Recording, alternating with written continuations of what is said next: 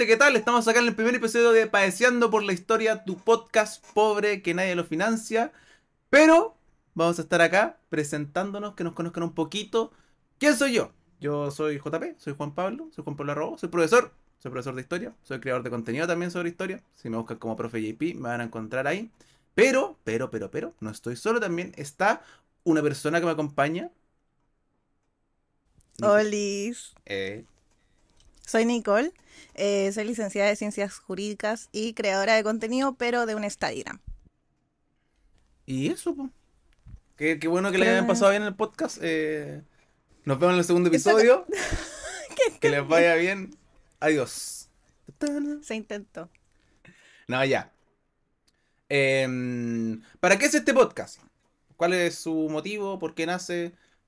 Primero, Ah, por- sí, pues, ¿por qué, se, ¿por qué se te ocurrió este podcast? Digamos las cosas como son. Eh, Fue idea tuya. porque sí o no. ¿Por qué se me ocurrió? ¿Fue una idea muy de la nada? No sé si había un... Muy de la nada. Sí, fue de... de- que a los tres días ya estaba ejecutado y publicado en todos lados. Claro, sí. Como que fue una idea de un día y a los dos días ya estábamos anunciándolo como si fuera el, el magno proyecto totalmente preparado que no estaba para nada preparado. Em, pero eso, explicación del podcast bien chiquito. Es para preparar la paz de historia, pero prepararla de manera más tranquila, más informal, eh, escuchándola por, por la micro, en el metro, en algún lugar.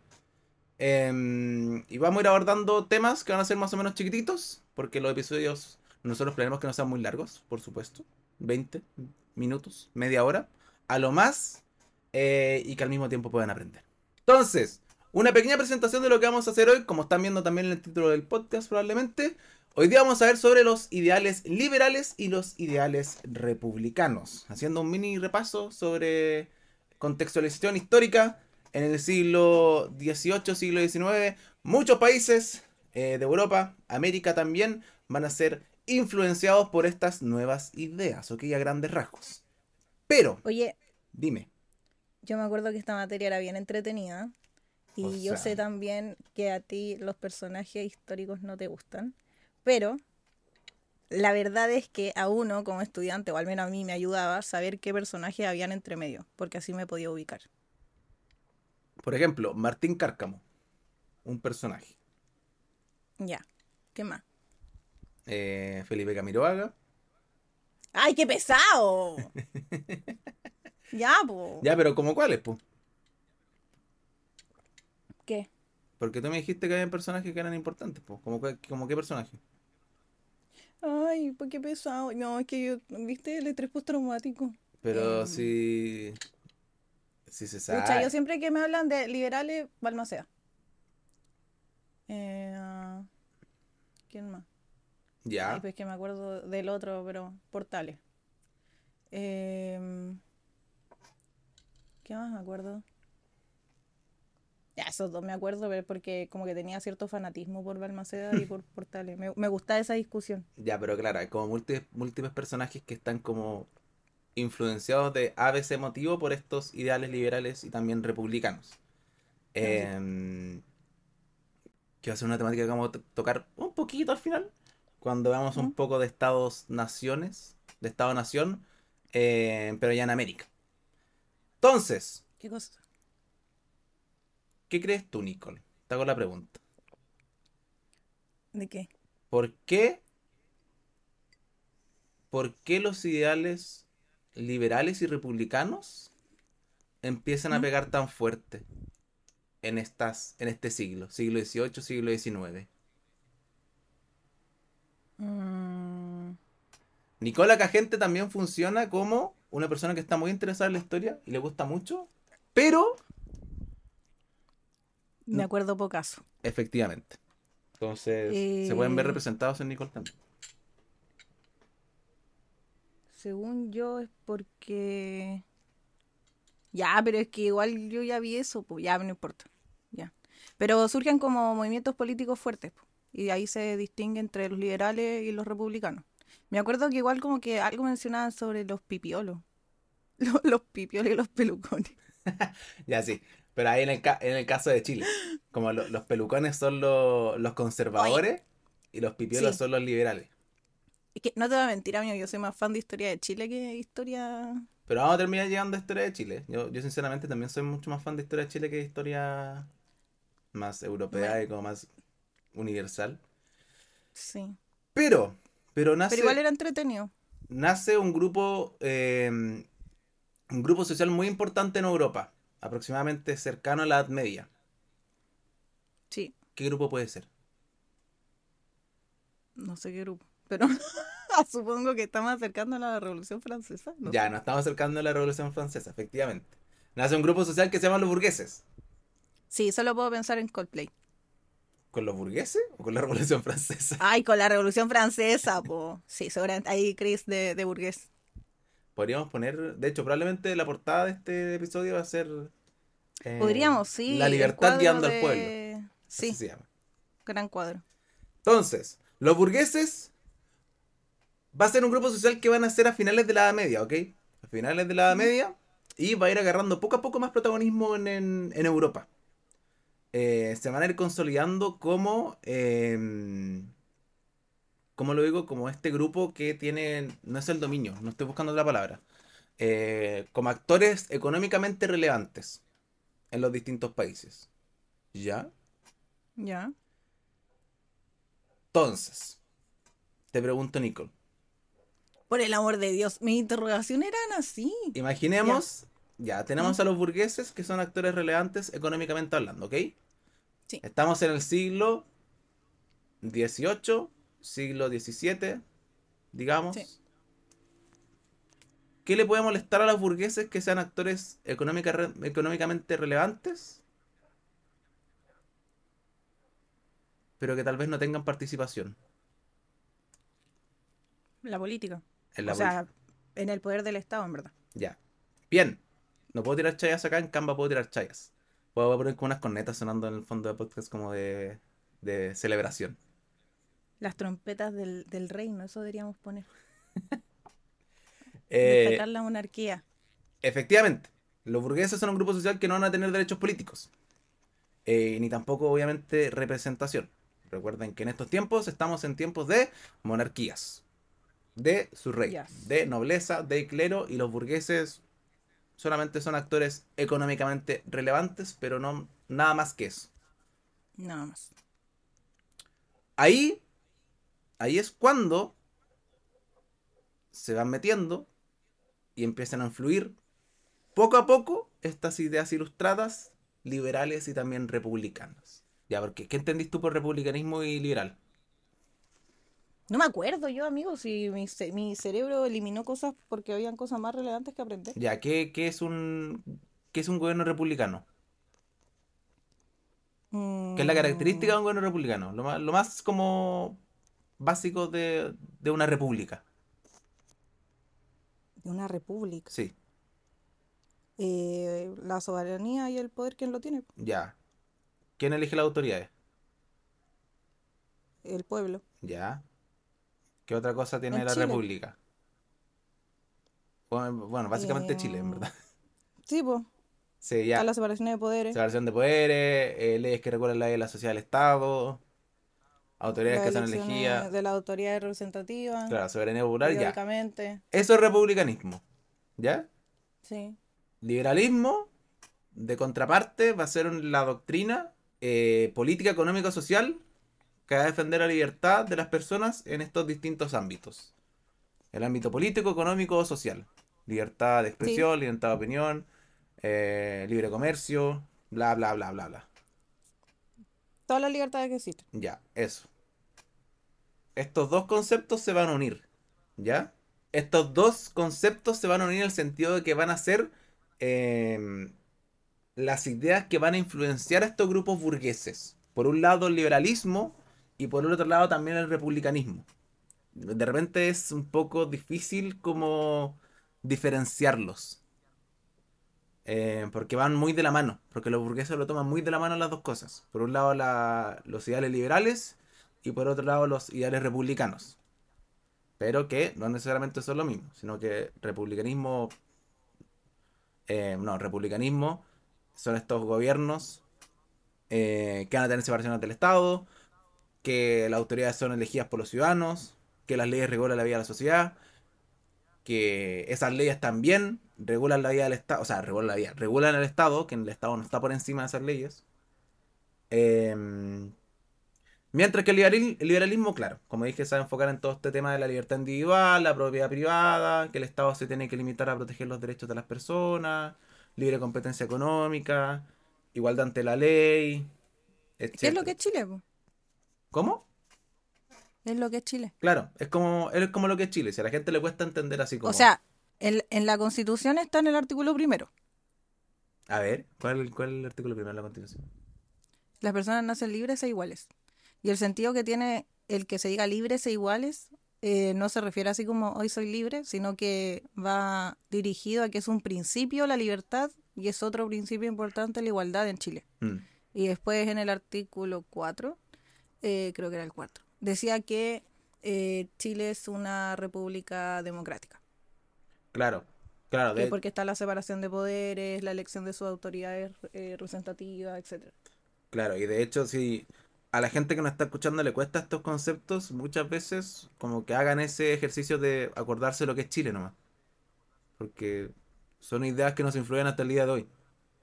república. Ah, tres poderes del Estado. Ah, Em, leyes. Ah, regulan la sociedad. Ah, el Estado también. Ah, una constitución también que está ahí.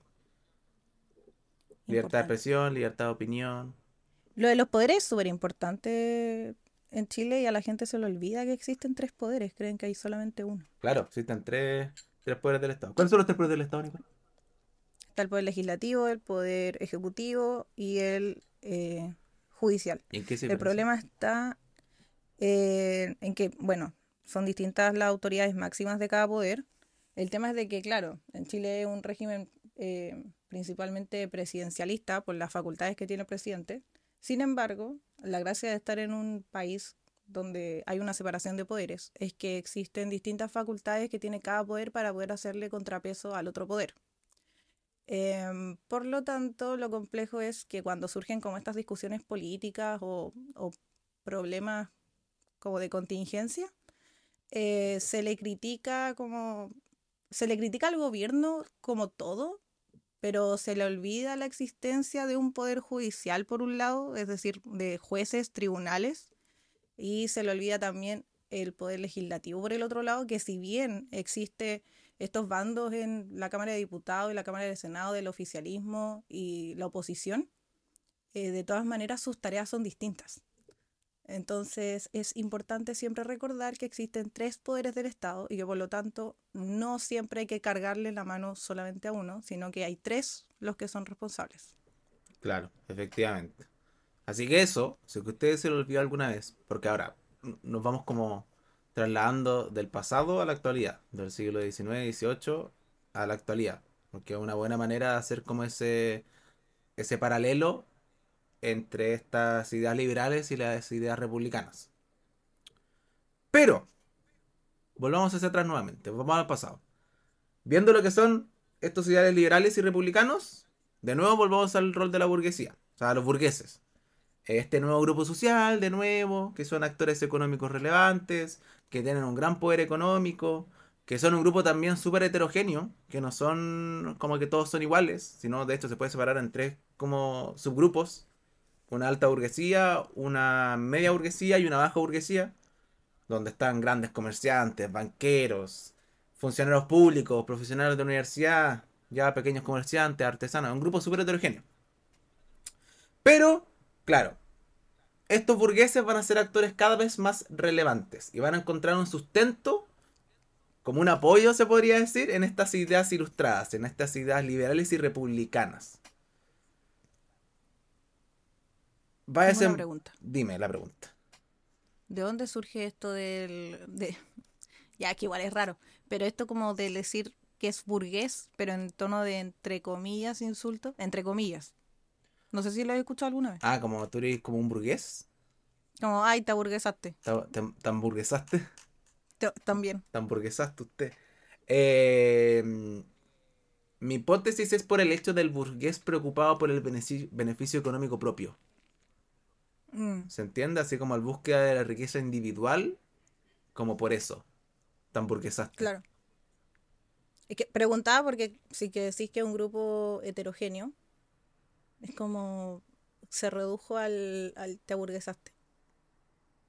Ah, claro. Pero tiene sentido lo que dije. sí, o sea, no. lo que dijiste. Sí, claro, como que en la burguesía no solamente hay como un grupo social. Ahora la, como dividimos las clases de la actualidad, claro, no es como los burgueses, la nobleza, el clero, sino que ahora Claro. la división que hacemos es como clase alta, clase media, clase baja, para darle como, podría seguirse en más, pero darle así como esos tres típicos. Y que entre esas clases puede haber múltiples personas también. Entonces, entonces, entonces, preguntas, Nicole, ¿tenemos preguntas? ¿Preguntas en el chat? ¿Qué dice el chat? No, no hay chat. ¿Qué chat? No hay chat. ¿Preguntas? Eh, no, no creo que ninguna. ¿No? Ya. Tres principios muy importantes. Principio de soberanía popular. ¿Qué es la soberanía popular, estimada? Tuki Tuki, la soberanía. La soberanía popular. Eh, ¿Qué crees que es? Si es que no sabes también. estoy intentando en cómo quitarle la tónica. Leguleya. Mm, eh, sí. Ay, es que solamente puedo pensar en la constitución. Ya, que está la soberanía. Ya. Y según nuestra constitución, la soberanía reside en el pueblo, ujú. perdóname, reside en la nación y hace ejercicio de ella el pueblo. Ya. Pero está bien. No, no, no hay por qué sacarlo, verdad. Me parece correcto. Básicamente es como ¿quién tiene el poder? Nosotros. Las personitas. La ciudadanía. Nosotros elegimos a nuestros representantes. Las personas que van a estar ahí en el gobierno. Otro principio importante que Nicole, bueno, no me voy a tener tanto porque Nicole igual habló de ello, sino que, o sea, que es la separación de los poderes del Estado. Separación de poderes del Estado, que Nicole ya lo dijo. Poder ejecutivo, Ah, sí. poder legislativo, poder judicial.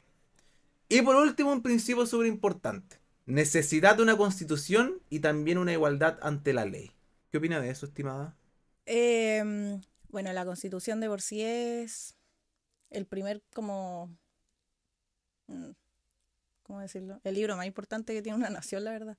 Eh, y es la norma también más importante, bajo la cual se rigen el resto de, de normas y todas las autoridades que tiene un país. Y respecto a la igualdad ante la ley, hay que distinguir.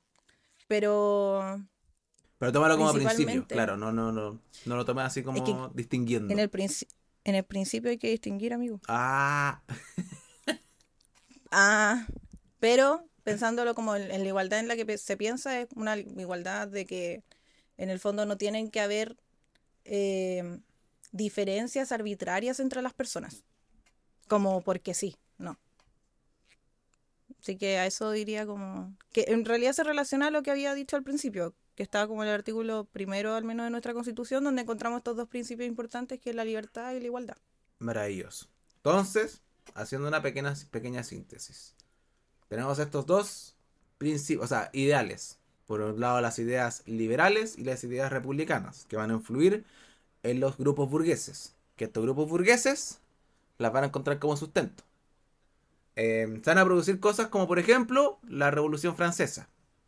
La Revolución Francesa, que no están de acuerdo con la monarquía, que sacan al rey, que se van a producir distintas revoluciones liberales durante el tiempo, em, pero que son al final para tener gobiernos republicanos, sacando las monarquías. Ahora, estos ideales, liberales y republicanos, también llegan a Chile. No es como que, bueno, a Chile y también a América. Em, Espérate, espérate, espérate. Dime. Ya, porque ya conversamos de que la Revolución Francesa y estaban chatos de que la monarquía, la monarquía. Ujú, Ok. El tema es que el hecho de que ese poder, que entendemos que el- la fuente del poder de la monarquía tiene un origen divino, ¿no? Efectivamente. Pero cuando hablamos ya de post Revolución Francesa, se supone que el origen ya no viene de este eh, divino y Dios a una sola persona, sino que se le entrega al pueblo, ¿cierto? Sí. Entonces, hay un nombre importante que creo que deberías mencionar de cómo el pueblo le pasa estos poderes a sus mandatarios. ¿Pero tú lo sabes? Sí, Pero dilo, el pacto social es importante. Ah, el pacto, como el contrato social de Rousseau. Es importante el pacto social. ¿Por qué? Porque ahora la fuente del poder del mandatario viene desde el pueblo. Pero no es porque sí nomás, sino que supone que, que el poder se lo entrega eh, haciendo como elección de estas autoridades. Efectivamente. El contrato social de Rousseau, que bueno, hay tres, cuatro podrían ser como... eh, bueno, en verdad podrían ser más. Pero como personitas que Sí, hay son como... grandes pensadores. Claro, como grandes pensadores de eh, el tema del liberalismo, que podría ser Locke, Rousseau el del contrato social, Adam, Adam Smith es del parte como más económica del liberalismo. Em, Sí. Pero lo que dice Nicole es como, claro, es de Rousseau, el contrato social. Es básicamente este como acuerdo que se genera entre ciudadanos y un gobierno para garantizar el bien común. Que eso está muy unido de eh, nosotros, personas, ciudadanos, renunciando también a parte de nuestra libertad, a nuestra libertad como natural que dice Rousseau, em, en protección y bienestar de la sociedad. Y ojo, que igual, o sea, hay otros pensadores que como que no es que no estén del todo de acuerdo, sino de que mm, hay, como que le dan ciertos permisos a- al pueblo. En caso de que, por ejemplo, a quienes hayan elegido estén gobernando mal, les dan la salida de escapar a la autotutela. Aunque está mal, pero Claro, es verdad. Pero efectivamente, también existe este tema de que nosotros los ciudadanos al final como que estamos renunciando a esa libertad natural que tenemos, porque naturalmente somos libres, no tenemos ni- ninguna necesidad de estar viviendo en sociedad, no, no, no por qué. exacto. Nosotros nos organizamos para vivir en sociedad y bueno, claro, mantener como una protección, un bienestar, eh, un bienestar de la sociedad y también un Estado que sea como el garante de esa protección, que nos proteja de alguna u otra manera. Em, que en realidad eso también se puede ver en Chile. Nosotros renunciamos a nuestras libertades, no sé, por ejemplo tenemos eh, a carabineros, ¿me entiendes? Como que no necesariamente tenemos que estar rigiéndonos bajo esas leyes. De hecho, que una amiga me decía que, ¿Mm? no me acuerdo si eres tú o era otra amiga, que resultaba muy ¿Ya? curioso que, claro, como que nosotros como que respetáramos, respetáramos las leyes aun cuando son unas cuestiones escritas en papel nomás. Como Sí, no hay, no hay eh, nada que nos ligue a ellas. como que no hay nada que diga así como que tenemos que respetarlo. A mí es, es que es mágico, a mí por eso me gusta el derecho constitucional. Solo pasa. Es que igual es como el poder de la civilización, como no, o sea, por algo una revolución y el cómo se fue desarrollando, como que no viene a pito de nada. Claro, como ese acuerdo que tomamos entre todos de que esto hay que respetarlo, fin. ¿Y por Sí. qué? Porque le hace bien a la sociedad. Con ese paréntesis, vamos a la última parte. Esto, por supuesto, que también va a influir a los procesos de independencia de América. Por supuesto, por supuesto que sí. Estas ideas también van a llegar a Chile, también van a llegar a otros lugares de Latinoamérica y de América también. Y van a empezar a influir a decir modo, hoy tal vez, bueno, en el caso de Chile, hoy tal vez, tal vez nos podemos independizar de, de- de España o no. Mm, sí, tal vez podemos ser independientes acá. Aparece un concepto que me quiero centrar más en esto que en lo otro que acabo de decir, que se llama Estado-Nación. O sea, va a pasar en Europa también y también acá en América. ¿Conoces las diferencias entre un Estado y una nación? ¿Qué diferencias tienen? Em, bueno, el, el Estado de por sí es una forma de organización política de la sociedad. En cambio, la nación hace referencia a la gente que habita en un territorio determinado. Efectivamente, el Estado es como una forma de organización, como dijo Nicole, que tiene instituciones y regula la vida de una comunidad. Como lo que acabamos de decir antes, este contrato social, este Estado regulando la vida de la comunidad, protegiendo, eh, básicamente, entre comillas, más o menos garantizando un bienestar a la sociedad, El Papa Estado. el, el papito Estado.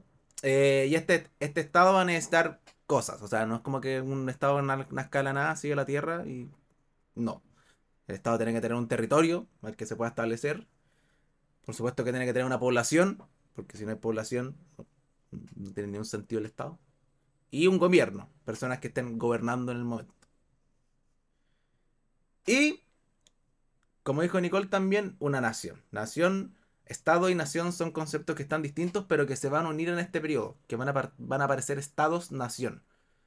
Formas de organización social y política que, además, eh, están regulando, están en la vida de las personas, o sea, nación, en un grupo de habitantes de un territorio que comparten los mismos elementos en común.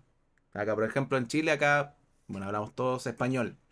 Tenemos más o menos eh, unas costumbres más o menos parecidas, pueden cambiar dependiendo de las regiones, pero más o menos parecidas nos podemos entender. Una historia, tenemos un sentimiento de unidad como chilenos también, aunque hay peros de repente, Cacha- pero sí. ¿Cachai? Que esto igual se, se, se relaciona con eh, la soberanía en Chile.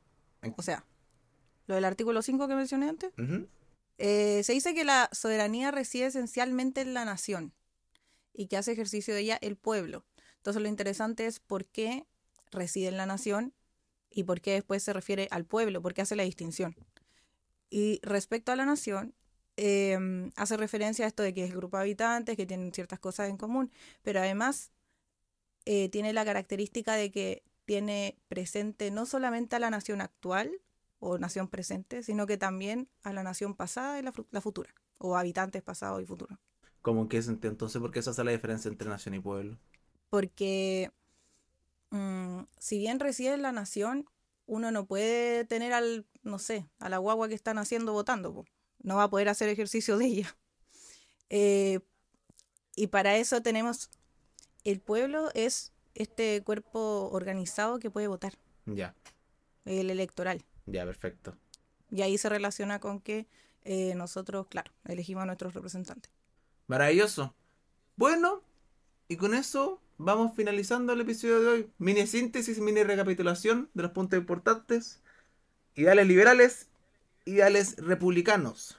Eh, republicanos, recuerden, cuando hablamos de república, piensen mucho en el Estado eh, que tenemos actualmente en Chile. Separación de poderes del Estado, nosotros elegimos nuestras autoridades, eh, tenemos leyes que regulan la vida, la sociedad, una constitución, el liberalismo, cosas que también están presentes ahora. Ustedes pueden opinar lo que ustedes quieran, Sí. más o menos lo que ustedes quieran. no- no- no- Todas las libertades que tenemos. Claro, todas las libertades que tenemos, O sea, no pasando allá los derechos del otro. efectivamente. Eh, liberalismo económico también, la propiedad privada, por ejemplo, tienen su casita, así que tienen una casita, un departamento, sus cositas, tienen que comprar unos lentes, un- una libretita, es de usted. Eh, es caminar por la calle tranquilamente. efectivamente también. ¿Eso también es libertad? Y eso, eso a grandes rasgos, como que se queden con este episodio de hoy. Eh, tirándolo más al lado de la PAES, estos temas no se preguntan tanto. No se preguntan casi nada, de hecho.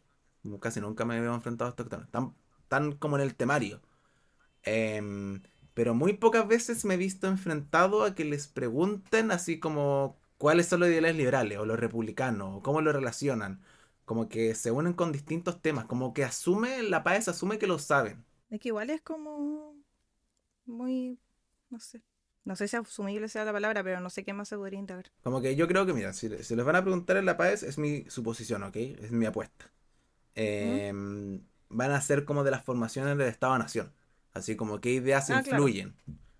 Y ahí ustedes tienen que, claro, tenerlo claro en que son ideales liberales, son ideales republicanos, tener más o menos como, más o menos vistos cuáles son estos ideales republicanos. Por ejemplo, la soberanía popular. Una wea así...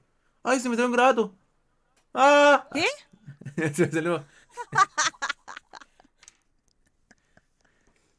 Em, Se corta. Pero eso no, Se no se pip. corta, chao. Em, pero eso, eso. Eh, este es el primer episodio, el primer episodio piloto también. Como que lo entiendan que vamos a estar como también hilando más fino mientras nos vamos acostumbrando a esto. Eh, lo invitamos también a seguir escuchando el podcast. Se van a venir nuevas cositas. Vamos a ir anunciando los episodios. A dejar comentarios en las publicaciones que vamos a hacer probablemente en Instagram. Preguntas en redes sociales también las pueden dejar. Podemos hacer una sección de preguntas como para el próximo episodio, como del, episodio pasado. Vamos a ver si vamos a hacer un perfil de grupo, a ver si funciona o no. Vamos a ir a esta- Vamos a estar, vamos a estar probando cositas. Pero eso, este es el primer episodio. Me despido yo, gente querida. Profesor Juan Pablo. El, el TikToker, como me conoce, el profe TikToker, el que hace El, TikToks. el profe de TikTok, el profe TikTok, sí. Eh, Yo no te conocía, pero bueno. Sí, Nicole, eh, paréntesis, anécdota. Nicole no Lo me conocía, siento, no tenía idea quién era mi hijo. Otra amiga eh, pero esto fue en diciembre, fue hace mucho tiempo. dijo, oye, ¿me, me voy a sacar una foto con él? Y ella así como, ¿quién es él? No, pero es de TikTok, tiene hartos seguidores. No sé quién es. Mi amiga quería una foto, yo solamente la ayudé para sacar la foto.